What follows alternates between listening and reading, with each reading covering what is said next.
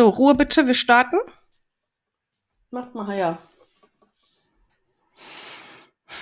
Und Action. Test, Test, Test. Ich bin immer noch viel zu laut, überreguliert. Ja, wie mein Nervensystem ist auch überreguliert. Gut. Hi und herzlich willkommen zu Bricht ein Schweigen. Da bin ich wieder. Ich glaube, die chaotischsten zwei Wochen meines ich will nicht sagen Daseins, weil das stimmt nicht. Ich hatte schon schlimmere Zeiten. Ähm, aber tatsächlich zwei sehr chaotische Wochen in diesem Jahr sind vorbei.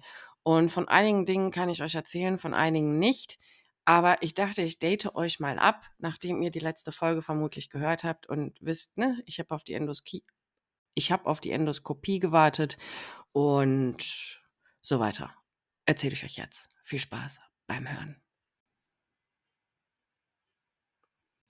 Ja, was soll ich sagen? Die Endoskopie ist schon fast wieder zwei Wochen vorbei. Und im Nachgang kann ich tatsächlich doch sagen, dass dieses Trinken des komischen Zeugs, des Abführmittels, ja somit das Schlimmste, ehrlich gesagt, an der ganzen Sache war. Obwohl ich mir im Vorfeld ja ziemlich Gedanken um den Zugang gemacht habe, war das dann nachher, ich sag mal, ein Problem, was man absehen konnte. Ähm, aber es ging eben los mit dem Montag vor zwei Wochen, an dem ich, ja, an dem Tag ja schon nichts mehr essen durfte. Ich muss, das, ich muss sagen, das fiel mir relativ leicht. Ähm, ich glaube aber auch einfach, weil ich mit anderen Sachen beschäftigt war. Vielen Dank an die Herzmenschen aus meinem engsten Kreis, die mir geholfen haben, das Zeug zu trinken. Und ich muss wirklich sagen, ich habe ein Problem mit Flüssigkeiten, nicht grundsätzlich, aber wenn ich die in Massen trinken muss, beziehungsweise die einen widerlichen Geschmack haben, dann kann ich mich schon ziemlich anstellen und ich habe mich extrem angestellt. Und was das Schöne ist, wenn man Menschen in seinem engsten Kreis hat, die einen damit sehen und nicht sagen, dass man zu viel ist, dass man hm, übertreibt. Ganz im Gegenteil, die fragen, wie kann ich dich supporten? Wahnsinn. Und ähm, ja, ich, ich sag mal, um 17 Uhr sollte es losgehen, damit, dass ich dieses Zeug trinken sollte. Und ähm, man soll das, glaube ich, in einer Stunde bis anderthalb trinken. Wie lange habe ich gebraucht? Also zweieinhalb. Ich habe locker zweieinhalb gebraucht. Und ich sag mal, gegen 10 Uhr ging es dann auch rund. Bei den meisten ist es wohl so, dass es nach zwei, drei Stunden auf der Toilette sein dann auch wieder gut ist. Ich habe das Zeug einfach gar nicht vertragen. Und ähm, ja, morgens 6 Uhr aufstehen, war ja dann am Dienstag angesagt, damit ich mit den Hunden Gassi gehen kann. Für mich, ihr wisst, mitten in der Nacht, wenn ihr mich ein bisschen kennt. Und um 7 Uhr ging es dann direkt weiter, die nächste Packung trinken. Also, oh Mann, ey. Ihr hört im Hintergrund Emma. Das ist so verrückt mit diesem Mikro. Ich höre wirklich, ich höre wirklich Flöhe piepsen. Und ich habe den Hunden jetzt gerade schon eine Ansage gemacht, dass sie sich besser irgendwo hinlegen sollen, damit ich die in Ruhe aufnehmen kann. Äh, ja. Long story short. Ähm, auch an dem Dienstag habe ich das Abführmittel nicht vertragen. Und ähm, auch da hörte es bei mir nicht mehr auf wie bei anderen. Ich habe mir dann ein Taxi gerufen, was mich zum, also das ist ein Ärztehaus vorm Krankenhaus, gefahren hat. Und auch da musste ich leider noch ein paar Mal auf Toilette. Womit ich gar nicht gerechnet habe, ich habe gedacht, ich komme da an und sofort geht's los.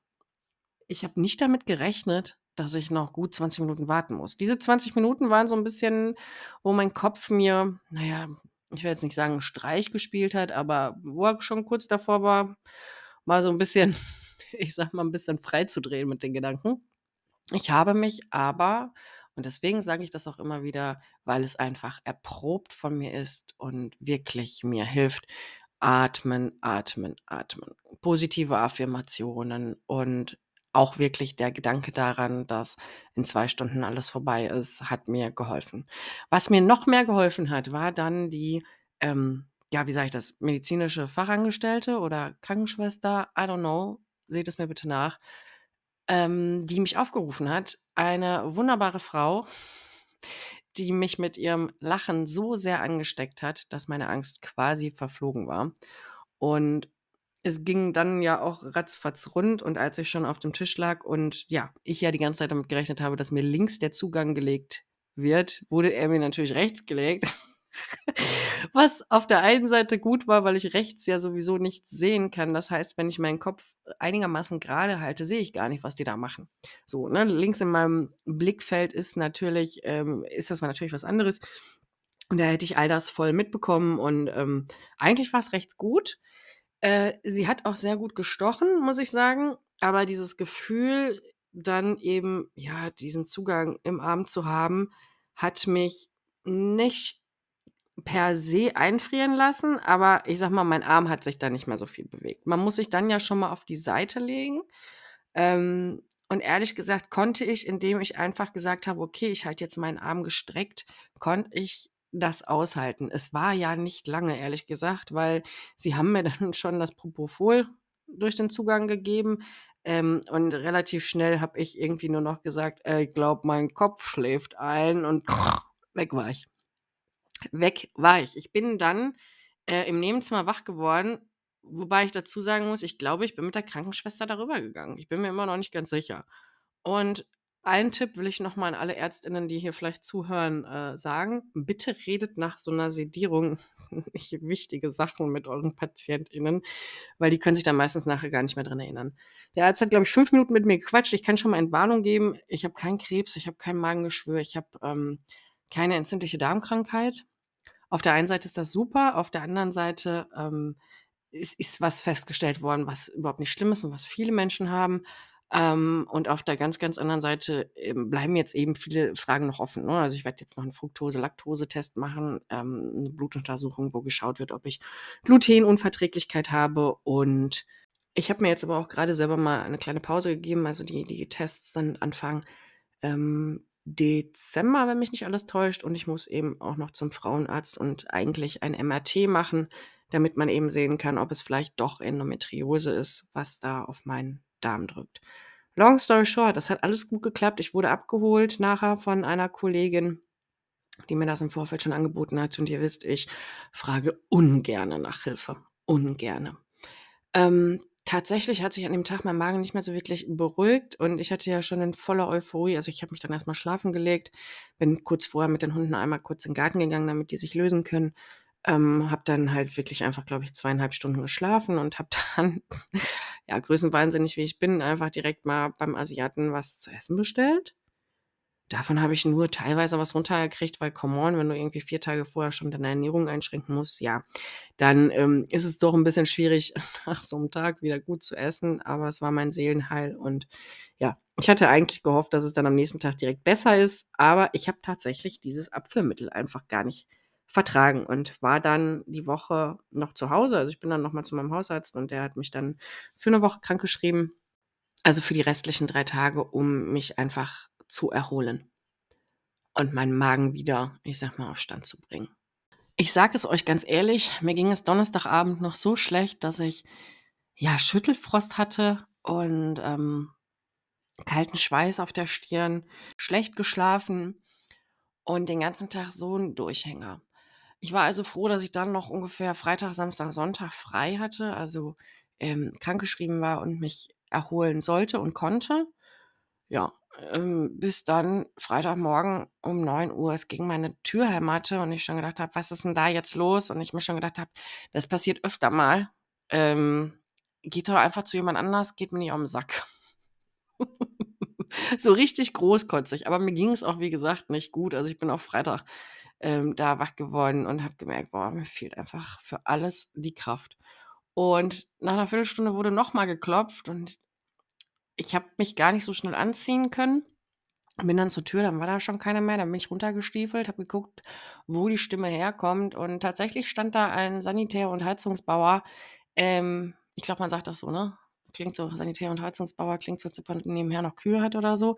Aber ähm, ja, tatsächlich war der zufällig da, weil irgendeine ja, Mieterin im Haus ihn gerufen hatte, weil die Heizung nicht ganz funktionierte und er hat sich im Keller die Heizung angeguckt. Und ganz ehrlich, der Heizungskeller stand, als er runtergegangen ist, schon unter Wasser. Man muss dazu sagen, also ich wohne ja auch im Keller, also nicht ganz im Keller, aber man muss so 6, 7 Stufen runtergehen, damit man zu meiner Wohnung kommt. Mein Keller ist auf der gleichen Ebene. Dann haben wir hier noch nebenan habe ich noch mal Nachbarn und dann haben wir noch so 'n Wäschekeller und dann geht's noch mal 2 Treppen nach unten, also nicht Stufen, sondern wirklich 2 Treppen nach unten. Da sind dann, ähm ja, dann sind da die ganzen anderen Keller also wir wir haben hier 'n großes Haus von den ganzen anderen MieterInnen und dann gibt's noch 'n großen Gemeinschaftskeller, der ist so für so Gartengedöns, ja, weiß ich nicht, alles so, was so 'n bisschen sperrig ist und eigentlich auch für Fahrräder und all so 'n Kram. Und dann gibt's den Heizungskeller und daneben ist halt noch mal wirklich so 'n K äh, so so 'n Gartenkeller, wo, ja, weiß ich nicht, Töpfe und all so was untergebracht ist. Eigentlich viel zu viel Platz, eigentlich voll die Verschwendung. Wir haben dann auf meiner Ebene meine Keller also Vortür geöffnet, weil es ist so 'ne Vortür und dahinter ist halt mein Keller und der Keller meines, ähm, Nachbarn. Und da stand das Wasser schon auf einmal und ich habe gedacht: „Ähm, sag mal, bin ich hier irgendwie im falschen Film? Hallo? Hä?“ Habe unten geguckt, unten war schon Überschwemmung Überschwemmung bis zum geht nicht mehr. Der Gemeinschaftskeller, der Heizungskeller waren schon extrem nass. Also im Heizungskeller stand es bestimmt ungefähr so 10 10 Zentimeter und ich habe so nach oben geguckt und dachte so: „Okay“ und bin dann, wie gesagt, hoch zu meinem Keller und habe gesehen, dass es von meinem Kellerraum auch schon stand, das Wasser und habe so an die Decke geguckt und auch da waren überall Tropfen und dann dachte ich mir schon: „Ja, es kann ja nicht von mir kommen. Das muss ja irgendwie wenn an der Decke Tropfen sind, dann muss es ja von oben irgendwo kommen.“ Na ja.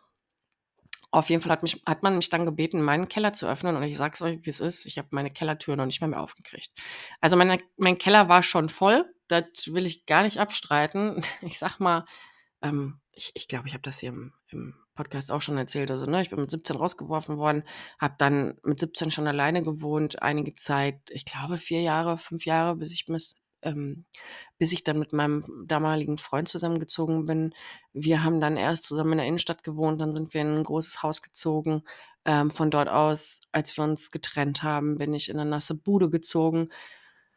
Ähm, ja, von dort aus also, äh, bin ich eigentlich in 'ne Wohnung gezogen, in die ich einziehen wollte. Die hat sich dann als nass herausgestellt. Nach 3 Tagen bin ich da dann wieder raus, musste in so 'ne Übergangsferienwohnung, damit die Wohnung trockengelegt wird, was aber nicht so wirklich passiert ist in 8 Wochen. Also, da waren zwar Heizlüfter da, aber, äh, das war so altes Gemäuer, dass es nicht trocken also, dass es nicht zu trocknen war und, ähm, dann bin ich in so 'ner Übersprungshandlung quasi in diese Wohnung gezogen, ähm, weil mein Bruder auch mein Vermieter ist. Ähm, der hatte die kurz vorher erworben und long story short, ich bin halt viel schon umgezogen. Ich will gar nicht ich will euch gar nicht aufzählen, wie oft ich in meiner Kindheit umgezogen bin. Das toppt das, glaube ich, noch. Also, ich habe wirklich noch Sachen aus meinem Kinderzimmer in meinem Keller gehabt und ich sage es euch, wie's ist, im Überlebensmodus hat man auch keine Zeit für und keinen keinen Nerv für so was. Das ist ja immer etwas, was viele nicht verstehen dass man im absoluten Überlebensmodus auch selten Kapazitäten hat also, man funktioniert, aber auch so Sachen wie Haushalt bleiben auf'm ähm, bleiben auf der Strecke. So was wie hm, ich habe hier immer noch Sachen, die ich sortieren darf, weil's einfach auch so viel ist. Ich habe meine ganzen Unterlagen immer einfach nur in irgendwelche Kisten und in irgendwelche Schränke geworfen. Ich hatte nie Kapazitäten, mich mit so was auseinanderzusetzen, so, ne? Und wenn man dann eben halt, dann kann man das machen. Und ich sage es euch, wie's ist. Eigentlich sollte der Keller dieses Jahr schon dran sein. Eigentlich wollte ich da richtig aussortieren, aber, ähm, tatsächlich, also auch also abgesehen von der von dem gesundheitlichen Faktor, der mich da, ja, seit 2 Jahren sehr einspannt, ähm, habe ich mich schon gefragt: „Wie stelle ich das an?“ Also, ich habe zwar 'n großes Auto, aber mir wäre natürlich tatsächlich am liebsten 'n Container gewesen, wo ich einfach reinschmeißen kann. Ähm, ich wusste aber auch, ich muss dazu echt bereit sein, mich dem Keller zu stellen, weil dort, ja, nicht nur Erinnerungen an meine Kindheit sind, sondern auch an meine Großeltern inklusive meinem Täter, meinem Vater, meine Mutter. Ähm, ja, u und vielleicht in diesem Keller tatsächlich einfach die wenigen schönen Erinnerungen meiner Kindheit stecken. Aber jetzt sage ich euch erst mal, was passiert ist. Ich habe versucht, die Kellertür aufzukriegen, was schon schwierig war, weil da merkte ich schon: „Okay, 1. steht hier das Wasser und 2. sind anscheinend alle Kartons von den Seitenrändern“ und ihr müsst euch vorstellen, ich habe schon 'n großen Keller. Der ist komplett gemauert so, ne? Da ist 'ne Tür vor und alle Kartons haben sich halt so in der Mitte getroffen. Äh, und und ich habe diese Tür versucht aufzubekommen und dann kam der der Handwerker, der da 'n bisschen mit Druck nachgeholfen hat und dieser Raum war am Kochen. Also, ich habe das noch nie erlebt, dass da war so heiße Luft drin. Ich habe das aufgemacht, das war wie im Backofen. Du machst so 'ne Backofentür auf und dann strömt dir erst mal, ähm ja gut, ist nicht ganz die gleiche Luft, weil die nicht so feucht ist, aber dir in dem in der Kellersituation strömte mir so richtig heiße, feuchte Kellerluft entgegen. Das habe ich echt noch also, stand da drin. Ich habe Fotos gemacht, da sieht man, dass das an der Decke alles weiß ist, weil diese Luftfeuchtigkeit halt so hoch war, ne? Es war bestimmt 30 Grad in diesem Raum und ich habe erst mal gar nicht gecheckt, was Sache ist. Der Typ ist dann über meine Fahrräder geklettert, über ganzen Kartons, um zu gucken, wo kommt das Wasser her bitte? Und hat in der hinterletzten Ecke ein Heizungsrohr gefunden. Hat das Fenster oben aufgerissen, damit wir irgendwie atmen können in diesem Raum. Und ja, danach war klar, okay, okay, das Heizungsrohr ist kaputt, beziehungsweise im Nachgang kann ich sagen, es fehlt einfach ein ganzes Stück. Es ist wohl manchmal bei alten Rohren so, dass die dann durch Druck irgendwie, fragt mich nicht, ich habe davon keine Ahnung, in die Wand gezogen werden. Und das ist wohl bei meinem Heizungsrohr passiert. Also, das ist ein Heizungsrohr wir sind ja eine Eigentümergemeinschaft von 'nem von diesem Haus und das Haus gegenüber. Und, ähm, das Haus von gegenüber, das Rohr führt durch meinen Keller in unseren Heizungskeller. Und ich sage es, wie es ist, das gesamte Wasser von beiden Häusern ist durch meinen Keller gelaufen. Yes. Und mir ging also, könnt ihr euch vorstellen, du bist krank, bist grade dabei, ansatzweise irgendwie wieder fitter zu werden und dann stehst du vor so was. Früher hätte mich diese Situation komplett ausgenockt, aber ich sage es euch auch, wie es ist. Äh, im ersten Moment war ich natürlich auch komplett überfordert. Versuch mal ruhig zu bleiben. Ich war noch nicht geduscht, ich war völlig fertig. Ich wusste, mein Bruder ist im Urlaub, äh, den muss ich trotzdem jetzt erst mal anrufen. Er hat mir 'ne Hilfenachricht geschickt: „Äh, hör mal, ich glaube, bei mir im Keller steht Wasser. Was mache ich 'n jetzt?“ Ähm, ich finde das aber auch in Ordnung. Ich finde, ganz ehrlich, wie oft hat man so was? Also, ich habe einmal erlebt, dass bei uns das Badezimmer ähm, das war noch, als mein Ex und ich in der Innenstadt gewohnt haben ähm, da gab's so 'n Lüftungsschacht und im Keller hat einer Feuer gelegt oder hat's gebrannt auf jeden Fall. Und diese ganzen Brandabgase sind bei uns ins Badezimmer und wir hatten innerhalb von Sekunden 'n schwarzes Bad. Wir hatten aber Glück im Unglück, weil wir eigentlich grade losgehen wollten. Unsere Freunde hatten sich damals verspätet und, ähm, wenn wir gegangen wären, wäre diese Tür auf gewesen und die ganze Wohnung wäre verrußt und Tano hätte das mit Sicherheit auch nicht überlebt. Tano und die Katzen hätten das nicht überlebt. Damals hatten wir Emma noch nicht. Ähm ich kann froh sein, dass ich das gemerkt habe und gesagt habe: „Hier riecht's komisch“ und dann auch relativ schnell die Feuerwehr gerufen habe. Aber das war bisher alles so, ne? Und ich ich ich finde, es ist absolut legitim, in so einer Situation auch überfordert zu sein und erst mal, ähm, Leute anzurufen, bei denen man, ja, ich sage mal, 'n Safe Haven hat wo man einfach weiß, da kriegt man jetzt 'ne gute Info, ne? Dann habe ich auf jeden Fall mitbekommen, dass die Handwerker oder der Handwerker, da kam auf ei einmal noch 'n anderer Typ, ich weiß gar nicht, wo der herkam, ähm, auch auch mit ihrer Arbeitsstelle telefoniert haben und ich war war 'n bisschen drüber keine Ahnung. Ich habe gesagt: „Ich muss jetzt erst mal mit der Versicherung telefonieren.“ Ich keine Ahnung. Äh, ich weiß nicht, also, die haben mir sofort gesagt: „Wir müssen da hin hinten hin. Wir müssen dieses Leck irgendwie müssen wir das, ähm, reparieren, weil so geht's ja nicht weiter“, ne? Na ja, auf jeden Fall sprach ich dann mit dem Handwerker und der hat mir gesagt: „Kein machen Sie sich keinen Stress.“ Kriegte schon mit, dass es mir nicht so gut ging. Ähm, es kommen gleich drei drei Männer von der Firma und helfen. Das kriegen wir schon alles hin. Ich dann in der Zeit mit der Versicherung telefoniert, um den Schaden wenigstens schon mal zu melden. Hm, das erste Gespräch war auch super. Das zweite Gespräch war so 'n bisschen, na ja, also, ich glaube, ich habe an dem Tag mindestens 3 Stunden in Warteschleifen gehangen und mit der Versicherung gesprochen. Ähm, weil mir relativ schnell auch klar war, okay, das ist 'n Totalschaden. Also, ich habe mein Fahrrad noch da rausgezogen und das hat's aber auch leider nicht geschafft. Ja, ich habe dann noch mal mit der Versicherung gesprochen, weil ich einfach klären wollte, ob ich vielleicht jemanden kommen lassen kann, der hier schon mal, ich sage mal, Schutt wegräumt. Ähm, und das zweite Gespräch, wie gesagt, war nicht so doll. Da hat mir die Dame am Telefon auch gesagt: „Ne, also, was glauben Sie denn eigentlich?“ So nach dem Motto. Ähm da muss erst mal 'n Gutachter kommen. Im Vorfeld wurde mir halt eben gesagt: „Ja, dokumentieren Sie alles und dann schicken Sie uns.“ Ja, wie hoch ist denn der Schaden? Ich sage: „Entschuldigung, also, das ist jetzt vor 'ner halben Stunde passiert, das kann ich ja jetzt noch gar nicht betiteln. Also, das kann von 1.000 bis 5.000 € kann das alles sein.“ Na ja, die Jungs, die dann kamen, die waren auch ehrlich gesagt top. Die waren noch relativ jung. Mir tat das so leid, weil dieser Keller echt einfach voll war. und, ähm, die sich 'n Weg bahnen mussten und erst mal wirklich alles provisorisch, ja, vor den Keller geräumt haben. Ähm, also nur so, dass dass man da 'n Weg her bahnen konnte, damit die eben mit Gerät da jetzt erst mal, ich sage mal, das Wasser abstellen konnten, ne? Nicht nur das Wasser abstellen, also duschen und so ging noch, aber das Heizungswasser abstellen, ähm, das war der letzte warme Tag. Ich glaube, an dem Tag hatten wir nur 23 Grad. Einen Tag später sollte es schon 9 Grad sein. Also, an dem Tag ging es auch noch, ehrlich gesagt, ohne Heizung.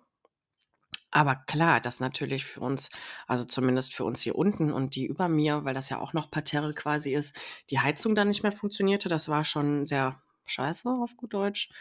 Ähm, aber ich bleibe mal noch bei dem Tag, ne? Also, da ist man erst mal einfach überfordert und ich sage es euch, wie es ist.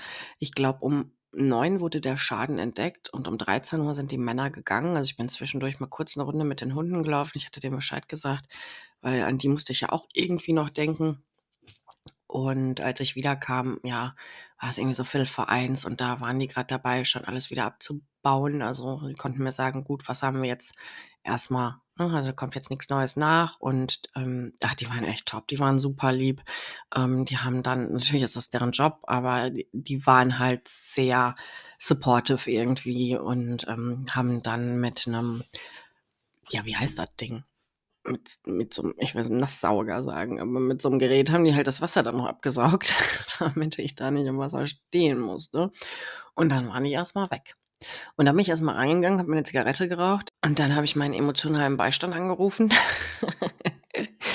Dafür ist der engste Kreis dann wirklich gut. Ähm, also nicht nur dafür, versteht mich nicht falsch, aber, ähm, das war Gold wert, ja, dann, ich sage mal, um 13:00 freitags auch jemanden erreichen zu können. Ähm, und ich habe erst mal geheult, ehrlich gesagt, weil ich in dem Moment nicht überfordert war, dass jetzt Schaden und Arbeit auf mich zukommt, aber ich wusste: „Ey, mir geht's geht's gesundheitlich nicht gut.“ Da bin ich emotional einfach noch mal 'n bisschen instabiler als sonst. Ich muss mich jetzt dem stellen, was da ist, und ich muss gucken, ob ich noch was retten kann. Ich muss gucken, ob ich aus meiner Vergangenheit noch was retten kann. Und ich muss gucken, dass mich diese Erinnerungen nicht in dem Maße übermannen, dass ich dann da jetzt 3 Stunden stehe und Bilder sehe. Und dieses Gespräch war extrem gut, extrem Kopf gerade rücken, so nach dem Motto durchatmen, mir noch mal klarmachen, dass ich eigentlich kein Problem habe mit Funktionieren und dass es jetzt erst mal eben darum geht. Weil, äh, das Wichtige war jetzt erst mal, dass die Ecke, wo dieses Rohr herführte, ähm, freigeräumt wurde. Und natürlich wollte ich ja auch so viel wie möglich in irgend 'ner Art und Weise retten und sichern, ähm, ja, sodass ich mich da reinstellen musste und also, ich ehrlich gesagt, ich stand da erst mal auch und wusste gar nicht, wo fange ich überhaupt an, weil du hast links und rechts Kartons, in der Mitte sowieso. Ich habe erst mal versucht, irgendwie Schutt also, alles war so es war ja einfach alles eingeweicht, so 'n bisschen aus'm Weg zu räumen, damit ich da von A nach B gehen kann. Dann habe ich die eine Seite ähm, habe ich da jeden Karton habe ich reingeguckt und irgendwie die Sachen, die noch zu retten waren, rausgezogen. Also, ich ich sage ganz ehrlich, das sind 3 Kartons, die ich retten konnte. Und das ist hauptsächlich Spielzeug und 'n paar Fotos. Ähm und dann musst du ja auch auf der anderen Seite irgendwie weitermachen und also, du räumst die ganze Zeit von links nach rechts, weil es halt scheiße ist, weil du nix wegwerfen kannst so. Ähm, es hat gut funktioniert, weil ich, ja, wie gesagt, auch gut funktionieren kann und mich dann da nicht so übermannen lasse und, ähm, ja, meine Freundin auch am Telefon gesagt hat: „Versuch da zu funktionieren. Du kannst dir später die Zeit nehmen. Du musst jetzt nicht, ähm, in den Situationen oder wenn du da irgendwie was siehst und was findest, darin stundenlang verhaften. Versuch erst mal jetzt hier so nach Plan zu arbeiten und rauszuziehen, was geht.“ Und ich habe auch an dem Tag dann durchgehend bis abends ich habe auch da an dem Freitag bis abends wirklich gearbeitet und bin zwischendurch noch mal kurz zum Rewe gefahren, habe neue Müllsäcke geholt, weil ich habe auch immer diese großen 120 Liter Müllsäcke. Die gingen dann nur langsam zu Ende, weil ich mir auch schon gedacht habe: „Ich muss ja irgendwo muss ich ja 'n bisschen Müll hintun. Ich kann ja nicht nur von A nach B schieben.“ Ähm, ich habe auch super Glück gehabt, dass ich 'n Nachbar im Haus getroffen habe, ähm, der ich habe gefragt: „Sag mal, hast du zufällig noch Kartons? Wir sind runter in 'n Keller.“ Und er hat mir 3 Kartons heile geben können. Das war so ein bisschen meine Rettung, weil ich da so ein bisschen das reinpacken konnte, was ja was ich eben noch retten wollte. Und tatsächlich hat er mir da erzählt, dass zwei Wochen zuvor schon Wasser im Heizungskeller stand und er da eben der Hausverwaltung beziehungsweise der Firma Bescheid gesagt hat, die auch da war, das Wasser abgepumpt hat, aber die haben nicht geguckt, wo kommt's her. Ja, herzlichen Glückwunsch. Das heißt, und das riecht man auch bis jetzt immer noch, dieses Wasser muss wohl zwei Wochen schon gestanden haben. Ich war auch die letzten zwei Wochen da nicht mehr in dem Keller. Ähm, und so roch es auch, ne? Ihr könnt euch vorstellen, ich mit Asthma da rein. Eigentlich hätte ich das mit, ja, ich wollte gerade zu Gasmaske sagen, aber ich hätte das wirklich mit einer Maske machen müssen, weil es war schon sehr anstrengend, wenn du, ja, wenn, wenn, wenn zwei Wochen alten Schimmel da modert. Also das ist ein Geruch, der nimmt dich schon mit. Ähm, ja, aber ich hatte dann jetzt auch erstmal, ich hatte zum einen halt erstmal diesen Anhaltspunkt, ähm, ne, dass da schon vorher was gewesen sein muss, weil mir war also so riecht es nicht, wenn das Wasser frisch da reinfließt. Klar ist das jetzt auch kein frisches Wasser, aber ähm, ja. Es war einfach irgendwie, dass man sich gedacht hat, ja, herzlichen Glückwunsch. Also man hätte theoretisch all das hier jetzt irgendwie doch noch ähm, ja, ver verhindern können. Aber gut, es ist jetzt eben so, wie es ist. Manchmal habe ich auch so ein bisschen den Eindruck, dass Gott oder das Universum mir so nach dem Motto sagen will, so, das, es ist jetzt Zeit für dich. Aber wenn du das nicht selber gebacken kriegst, dann präsentiere ich es dir nochmal auf einem ganz anderen Weg und dann ist es Zeit für dich, sich darum auch zu kümmern. Ich hatte dann drei Kartons und habe dann rausgezogen und ja, tatsächlich konnte ich ein Fotoalbum retten. Es ist kein typisches Foto, aber meine Mutter hat früher etliche Alben gehabt, ich glaube 26, 30 Alben oder so. Und irgendwann hat sie einen Dullen gekriegt. Das war ja öfter mal so ihr, ihr Ding, dass sie ähm, einzelne Fotos rausgezogen hat und die hat sie dann in so eine Kladde mit so durchsichtigen Dingern mit Papier reingeklebt. Auf jeden Fall, das Ding habe ich gefunden. Ich habe nicht so viele Fotos aus meiner Kindheit und mir fehlen da auch noch ein paar, aber diesen Ordner habe ich gefunden und der war nicht nass. Den konnte ich also retten. Ähm, der liegt auch noch bei mir drüben, weil ich äh, wirklich, ich hatte die letzten zwei Wochen jeden Tag so hohes Pensum an Sachen zu tun, Sachen, Veranstaltungen. Ähm, ich habe es noch nicht mal geschafft, neue Fotoalben zu holen, wo ich das dann einklebe. Ähm, das war alles okay. Ich habe dann auf einmal aber auch einzelne Fotos gefunden. Nicht nur von mir und meinem Ex-Freund, das fand ich schön, dass ich da auch noch ein bisschen was retten konnte, sondern eben auch, ja, ähm, von meinem Vater, was mich natürlich irgendwo sehr berührt hat.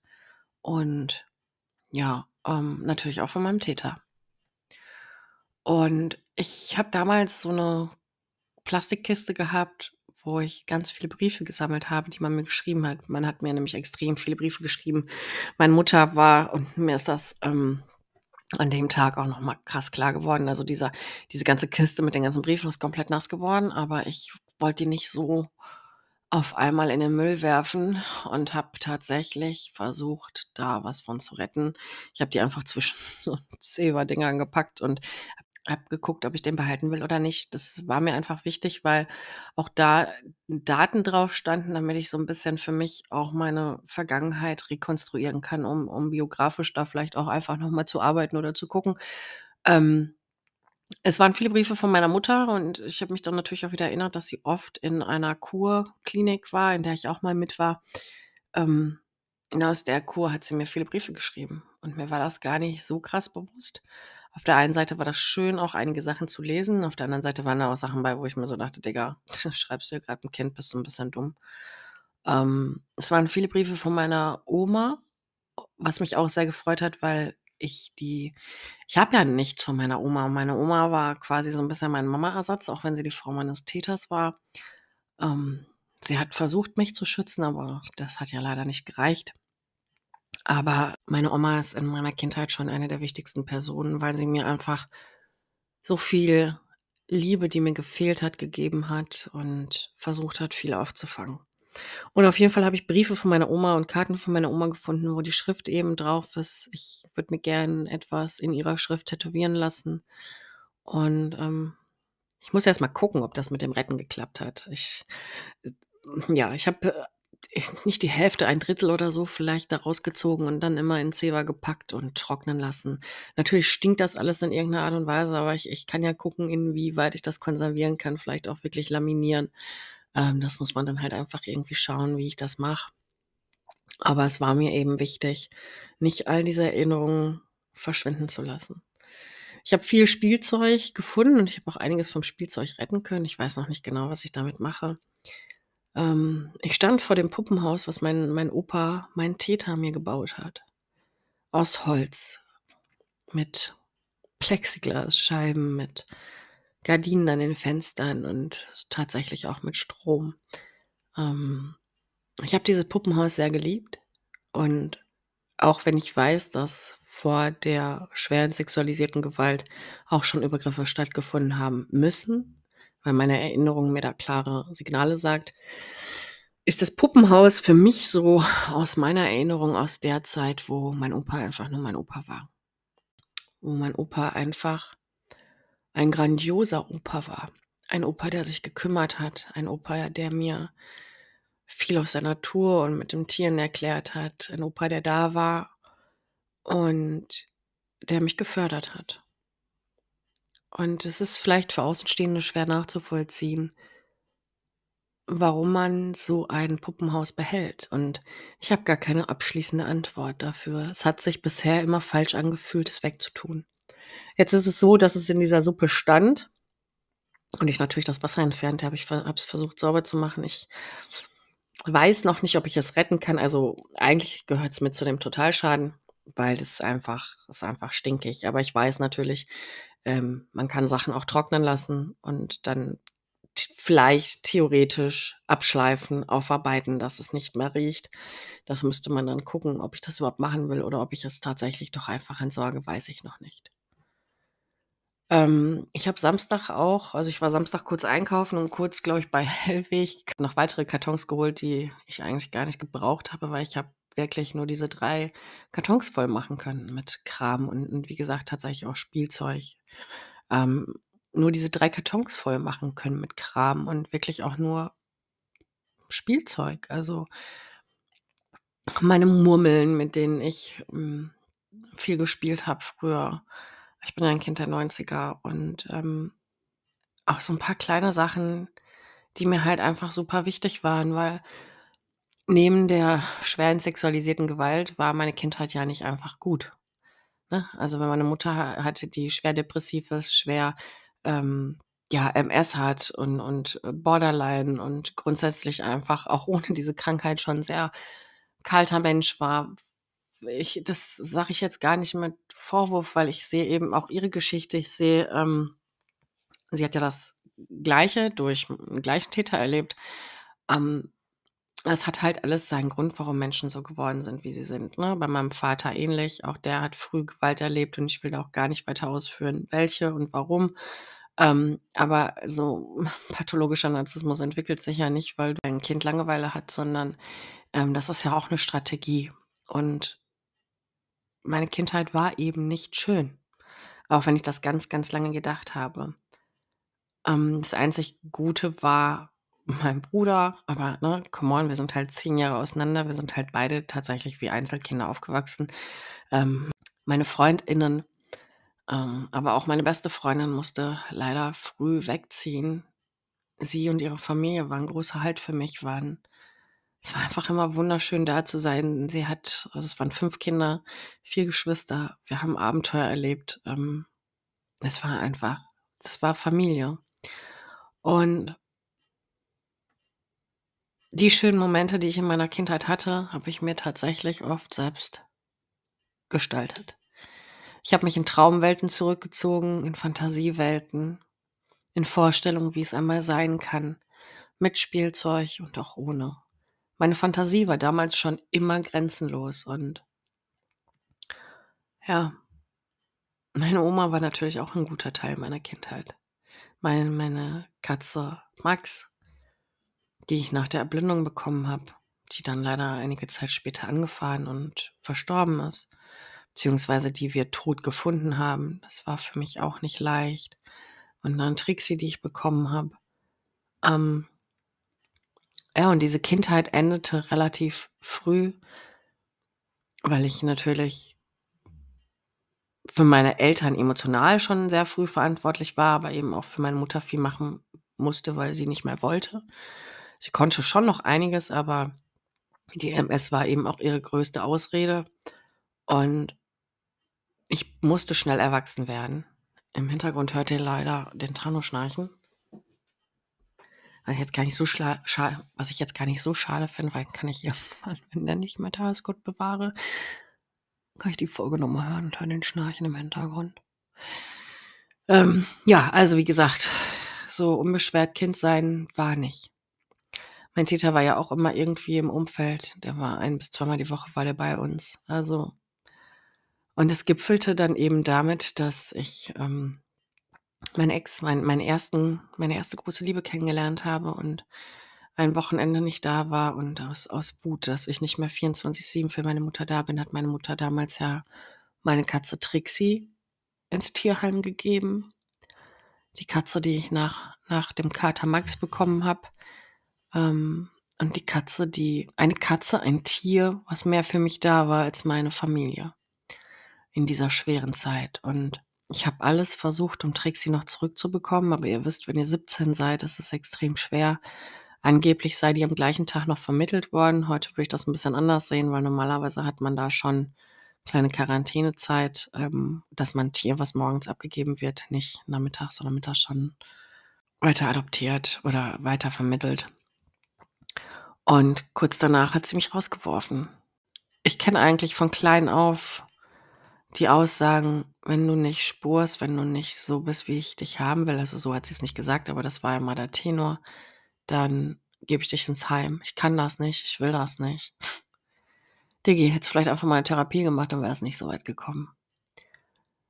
Und mit 17 alleine dazustehen und ähm, ich hatte auch davor lange Zeit keinen Kontakt mit meinem Vater. Der hat mir dann tatsächlich in der Situation geholfen und ähm, ja, ich durfte ja noch nicht mal, ich kann ja noch nicht mal einen Mietvertrag mit 17 unterschreiben. Das hat er dann für mich getan. Und ich bin dann in eine kleine, kleine Wohnung gezogen, wo ich das erste Mal Ruhe und Frieden hatte. Aber auch da zieht sich die Scheiße dann weiter, ne? Also ich habe meine Mutter ja dann weiter noch gepflegt und so, aber das ist ein anderes Thema, was wir nochmal besprechen können. Ähm, sie hat mich auch lange erpresst, wenn ich nicht mehr für sie da bin, dann wird sie sich Zyankali besorgen und dann gibt sie sich den Rest. Also all das, all das, was in dieser Kindheit passiert ist, war in diesen zwei Tagen, während ich im Keller war, quasi wieder. Es waren zwei extrem intensive Tage, in denen ich versuchte zu retten, was geht.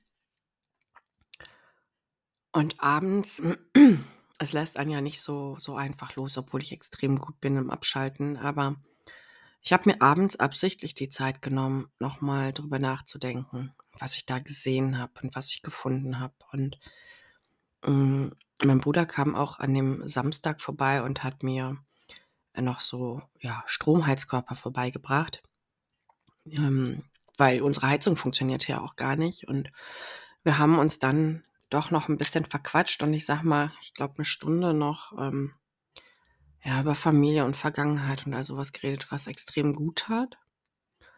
Und, ähm, ich also mal abgesehen davon, dass ich, ne, wenn ihr euch vorstellt, es geht dir gesundheitlich nicht gut und ich habe zwei Tage richtig malocht hier. Äh, ich hatte Schmerzen von oben bis unten. Nichts ging mehr. Also, ich konnte mich kaum noch bewegen. Also, ich musste Sonntag dann extrem doll erstmal ausschlafen.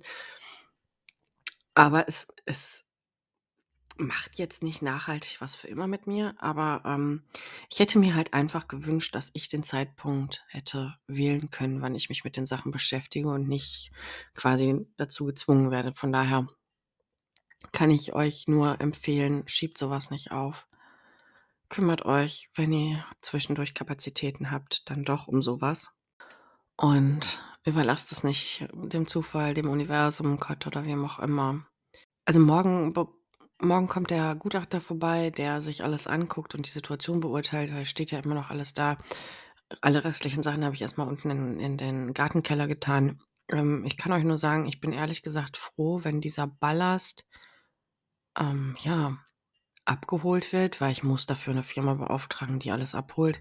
Es ist natürlich extrem schade um die Sachen, die ich verloren habe. Und mir fehlen auch noch ein paar Sachen, obwohl ich mir eigentlich sicher bin, dass ich in jeden Karton geguckt habe.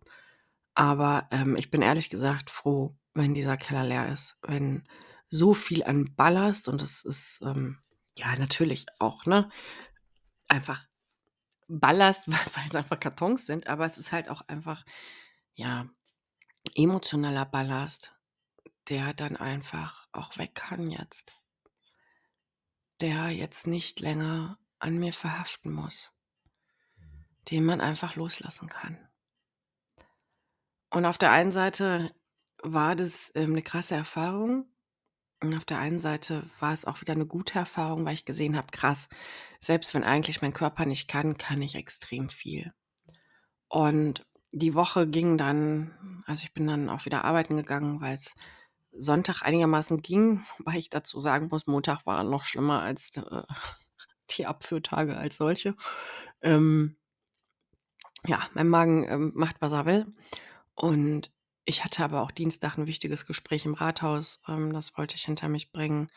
Und ich habe am ich glaube, es war am Montag oder am Sonntag noch in meiner Story, vielleicht habt ihr das gesehen, zwei, drei Worte zu einem Foto von meinem Vater gesagt. Und kurz bevor ich am Dienstag das Gespräch, das wichtige Gespräch im Rathaus hatte, stand mein Vater auf der Arbeit. Also, ich habe durch Zufall sein Auto schon da vorbeifahren sehen und ich habe ihn dann auch um die Ecke gehen sehen. Er weiß ja nicht, dass ich auf einer anderen Stelle sitze, also, dass ich auch woanders räumlich sitze.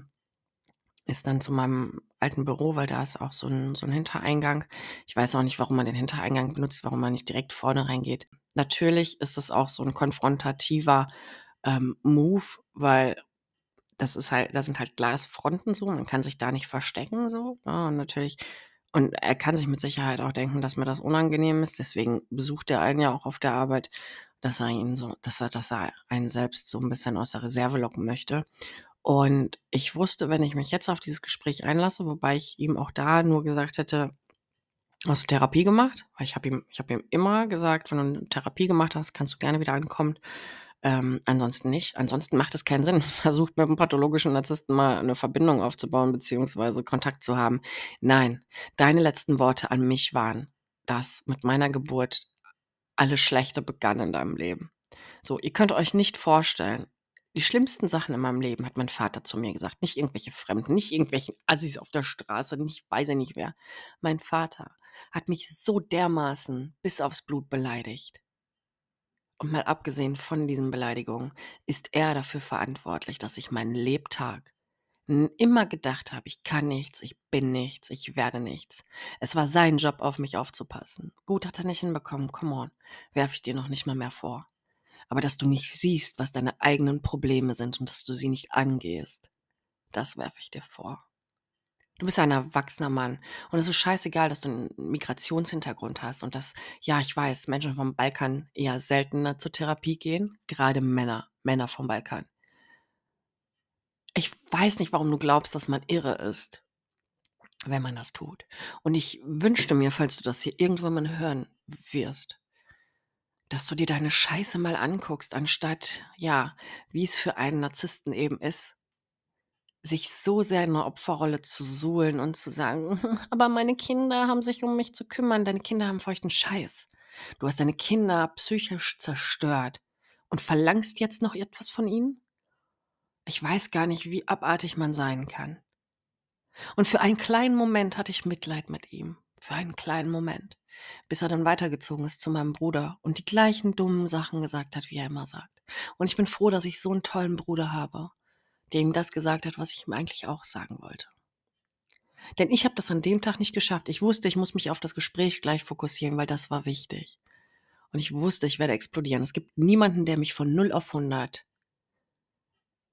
in unter 'ner Sekunde bringt. Niemand. Dieser Typ treibt mich echt in den Wahnsinn. Und er kennt es nicht. Er kennt die neue Vera nicht. Er versteht auch die neue Vera nicht. Er kennt immer nur, dass er Grenzen einrennen kann mit Panzern und mit Atombomben. Und dass er dann trotzdem wieder ankommen kann und ich ihm alles verzeihe. Er kennt nicht die Vera, die Grenzen hält. Und die, wenn sie sich einmal dafür entschieden hat, entschlossen hat, einen Strich zu ziehen, dass der nicht mit Bleistift gezogen ist, sondern mit Edding. Dass es kein Zurück gibt, dass mir meine Prinzipien und dass ich mir selbst wichtiger bin als alles andere in meinem Leben. Weil das brauchen wir. Auch wenn es Zeiten gerade in der Retraumatisierung gab, wo ich immer gedacht habe: „Nein, ich möchte kein egoistischer Mensch werden.“ Doch, du musst ein egoistischer Mensch werden, wenn du ein Empath bist. Du musst versuchen und das ist etwas, was wir lernen können, Egoismus, gesunden Egoismus, das ist nichts, was schlecht ist, in dein Leben zu bringen. Das wurde mir immer gesagt, dass ich nicht egoistisch sein darf, weil ich bin ja eh nichts wert. Was fällt mir denn ein, an mich zu denken? Ernsthaft? Dass ich meinen Lebtag nicht an mich geglaubt habe und gedacht habe, ich bin nichts wert, ich bin nicht genug und ich bin zu viel, ich bin alles in einem, nur nichts wert, liegt an meinen Eltern und ein Stück an meinem Täter. Aber 95 Prozent an meinen Eltern. Verantwortlich für meine Eltern, als sie es jemals für mich waren. Es gab nie eine Entschuldigung für das, was passiert ist. Es gab nie eine Entschuldigung für ihr Verhalten. Es gab nie eine Reflexion ihres eigenen Verhaltens. Trotzdem bin ich die Verrückte, weil ich zur Therapie gegangen bin. Ich, die es geschafft hat, das transgenerationale Trauma zu durchbrechen. Ich bin die, die so schlimm ist. Wie hat er das zu meinem Bruder gesagt? Ich bin noch schlimmer als er. Also noch schlimmer als mein Vater. weil ich dir Grenzen setze, weil ich dir dein Verhalten spiegel, weil ich dir sage, dass du ein Narzisst bist. Mach das, by the way, nicht, weil dann explodieren die richtig. Ich habe emotional abgeschlossen, auch wenn ich da stand und mich in meinem, ich habe mich in einem, im Büro einer Kollegin versteckt. Warum? Weil ich mich selbst geschützt habe, weil ich wusste, treffen wir aufeinander, eskaliert das quatschst du mich noch einmal dumm von der Seite ein, nach dem, was du zu mir gesagt hast, eskaliere ich. Und wenn es das Letzte ist, was ich tue. Ihr wisst nicht, wie viel Schmerz dieser Mensch in der kleinen Vera erzeugt hat und, und wie lange es gebraucht hat, ansatzweise loslassen zu können. Nicht nur mein Vater, sondern auch die Muster, die er erzeugt hat. Warum habe ich mir Arschlöcher ausgesucht? die in so vielen Dingen ihm ähnlich waren. Warum habe ich mich mobben lassen? Alles Schlechte, was in diesem Leben passiert ist, ich will nicht sagen, liegt an meinem Vater, aber vieles, vieles ist er in Schuld. Und ich sitze da jetzt nicht in der Opferrolle und sage, er ist der Böse. Ich habe die Verantwortung, das zu ändern und das habe ich eben getan. Und wenn man an so einen weiten Punkt gekommen ist, dann lässt man kein Mist mehr in sein Leben. Und dann duldet man keine Menschen mehr, die einen scheiße behandeln. Ich gehe einfach, ich rechtfertige mich vor diesen Menschen noch nicht mehr. Ich sage denen, jetzt tut mir so leid, dass du nicht so bist, wie ich es gern hätte. Und dies, das, ich drehe mich einfach um und gehe. Ich gehe. Und wenn ich gegangen bin, gibt es kein Zurück mehr. Lange Zeit stand meine Tür auf für alle und jeden. Jeder ist da reingelaufen und ist durchgestampft und hat Schutt und Asche in meinem Leben hinterlassen. Diese Tür ist einmal für dich offen. Verarschst du mich mit deinem Vertrauen, ist die Tür zu. Und auch jetzt werde und muss ich mit Sicherheit in den nächsten Wochen und Monaten weiter diese Konsequenzen treffen, ob das im Umfeld, im Freundeskreis oder wo auch immer ist. Menschen, die mich nur für sich selbst benutzen, vielleicht auch gar nicht absichtlich, ich bin gar nicht böse, aber die machen in meinem Leben keinen Sinn mehr. Wenn ich merke, dass ich mehr geben muss, als die andere Person gibt, das ist, das ist ja grundsätzlich normal. Das ist nicht immer gleich und es gleicht sich dann aber am Ende doch wieder aus. Wenn man aber merkt, man gibt immer mehr rein als das Gegenüber, dann ist einfach Zeit zu gehen. Und wie gesagt, ich, ich habe in meiner Aufarbeitung so krass gelernt, loszulassen. Ich kann alles verlieren und habe immer noch mich. Ich freue mich über alle Menschen, die in meinem Leben sind und da auch wirklich bleiben wollen. Aber ich trauere niemandem mehr hinterher. Auch wenn ich natürlich Momente habe, in denen ich traurig bin, wie nach, ähm, nach der Sache jetzt mit dem Wasserschaden, weil ich mich zwei Tage emotional sehr damit beschäftigt habe, diese Bilder zu sehen und, und natürlich auch zu fühlen, was hat die kleine Vera damals gefühlt, wie alleine war sie. Ich bin aber nicht mehr dieses kleine Mädchen, dieses hilflose Mädchen, was, was diese Menschen brauchen, um zu überleben. Mehr schlecht als recht. Ich bin die erwachsene Version, die ich als Kind immer an meiner Seite haben wollte. Ich bin kein Opfer, ich bin eine Gegnerin. Ich bin nicht nur Überlebende, ich bin auch Kriegerin. Ich kämpfe für all das, wofür es sich noch zu kämpfen lohnt. Ich habe aber auch gelernt, aufzuhören zu kämpfen, wenn es keinen Sinn mehr macht. Und dazu gehört eben auch mein Vater oder der Rest der Sippe. Ich kämpfe nicht mehr für Scheiße. Ich kämpfe nicht mehr für Scheiße. Ich gehe. Mach du dein Ding. Ich bin nicht für dich verantwortlich. Und ich weiß, wie schwer das für viele von euch da draußen ist, sich von seiner Herkunftsfamilie loszureißen und zu sagen, ich bin nicht für euch verantwortlich. Ich bin nicht für dein Glück verantwortlich. Ich bin das Kind. Eigentlich sollte es andersrum sein. Das Argument von Kinder haben sich um die Eltern zu kümmern. Nee, erstmal haben sich die Eltern um die Kinder zu kümmern, dass Kinder sicher aufwachsen können. Hast du es nicht geschafft? Okay. Warum hast du überhaupt Kinder in die Welt gesetzt? Okay. Die Eltern machen nicht alles richtig. Kann ich voll verstehen. Aber dann als erwachsene Person sich nicht reflektieren zu können, wenn die Eltern vielleicht auch erwachsen, äh, die, die Kinder vielleicht auch erwachsen sind und dann zu sagen, du tut mir leid, ey, wir haben nicht alles richtig gemacht. Das funktioniert mit NarzisstInnen nicht. Man muss einfach lernen, loszulassen. Diese Woche war so chaotisch. Jetzt kommt nochmal eine Woche, wo ich hoffe, dass man mich nicht hängen lässt, nicht wieder wie vor drei Jahren, dass man, dass ich mich auf die Worte von Menschen verlassen kann. Aber auch wenn nicht, habe ich immer noch mich. Es gibt immer einen Plan, es gibt immer eine Lösung. Manchmal ist die Lösung nicht unbedingt einfach, aber ich werde nie wieder meine Seele verkaufen für Scheiße. Und ich mache trotzdem drei Kreuze, wenn der Monat Oktober vorbei ist. Wir hören uns beim nächsten Mal. Ich weiß noch nicht, was für eine Folge das wird. Aber ich, ich wollte euch wenigstens ein kleines Update geben für die, die mich vielleicht nicht bei Social Media verfolgen, die hier nur den Podcast hören. Drückt mir die Daumen für die nächste Woche und dann wird es hoffentlich etwas ruhiger.